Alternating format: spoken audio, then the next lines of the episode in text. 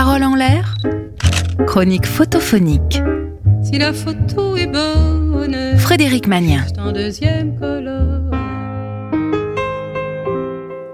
Bonjour et bienvenue dans la chronique photophonique. Aujourd'hui, nous regardons une photo de Michel Semeniaco.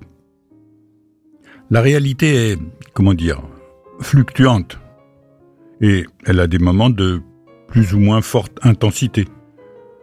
Les photographes ont parfois la chance, mais surtout le talent de saisir justement ces moments de très forte intensité. Alors, fermons les yeux avec euh, intensité et regardons. Il fait nuit noire. Le ciel est bleu mais noir.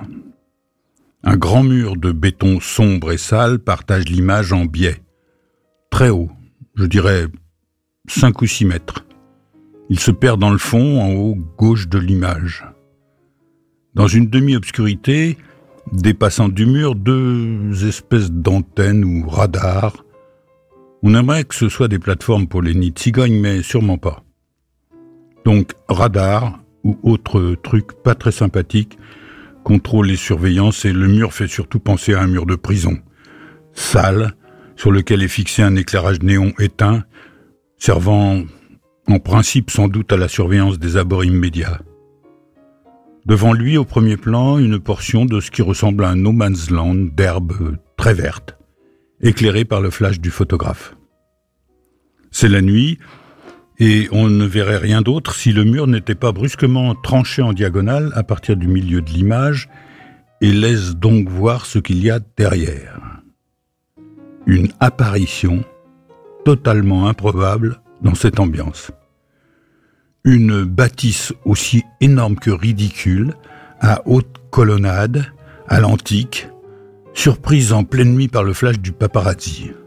On se croirait dans Dallas, kitsch et mauvais goût, le tout dans une lumière rose éclatante, un rose criard, obscène. Quand je pense qu'on habille des fillettes avec cette couleur, on se croirait devant la gueule ouverte d'un hippopotame, un, rose dévorant, berk. La maison typique, comme je l'imagine, d'un dictateur nouveau riche. On se demande si c'est seulement la lumière qui est rose, si ce n'est pas la maison elle-même, rose à cœur, dans la masse et fluo, comme ces folies les pouponnières que les riches bourgeois du 19e siècle faisaient bâtir pour leurs maîtresses, souvent en bord de mer et rose. Sur la photo, ce serait plutôt un parrain de la drogue amoureux d'une Barbie. Le photographe a eu à peine à saturer les couleurs pour souligner le contraste entre la nuit, la décrépitude du mur, l'enceinte et ce rose qui nous agresse. Devant, à droite, on pourrait deviner un portail blindé laissant sûrement sortir à l'occasion quelques prétentieux 4x4 aux vitres teintées. Voilà. On vient de déballer un gâteau d'anniversaire et un énorme fraisier de sa boîte de béton et c'est un déballage indécent. Du toit de cette horreur va sans doute surgir une pin-up à moitié nue. Je m'égare, c'est vrai, mais on aimerait être en pleine science-fiction, dans un roman où existerait un monde à part pour les élites riches, puissantes et idiotes, et un extérieur dangereux et sauvage, mais où l'herbe, malgré tout, serait restée verte. Mais non, nous sommes bien dans la vie réelle et la photo nous place, nous spectateurs, selon nos goûts, soit dans le camp des envieux, soit dans celui des sauvages, un univers totalement carcéral, mais où est la prison? À l'extérieur ici? Où nous sommes avec le photographe? Ou à l'intérieur de l'enceinte derrière les palmiers dans le rose? Pour faire la synthèse, imaginez les fesses d'un babouin en rute prises dans les phares d'une voiture. Voilà.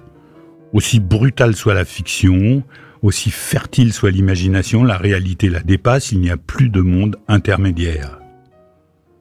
Ce n'est pas le photographe qui a coupé le mur, alors s'il est coupé, c'est donc bien délibérément pour exhiber l'obscénité de la puissance et nous la jeter au visage. Oui, la charge est lourde. Mais la photo n'appelle pas l'indulgence, elle est à elle seule le procès de la vulgarité. Bon, on peut rouvrir les yeux. C'était une photo de Michel Semeniaco. Vous pourrez retrouver la photo et les coordonnées du photographe sur le podcast de l'émission. Bonne semaine sur Sun et à mercredi prochain. Réécoutez cette chronique sur le site et l'appli de Sun.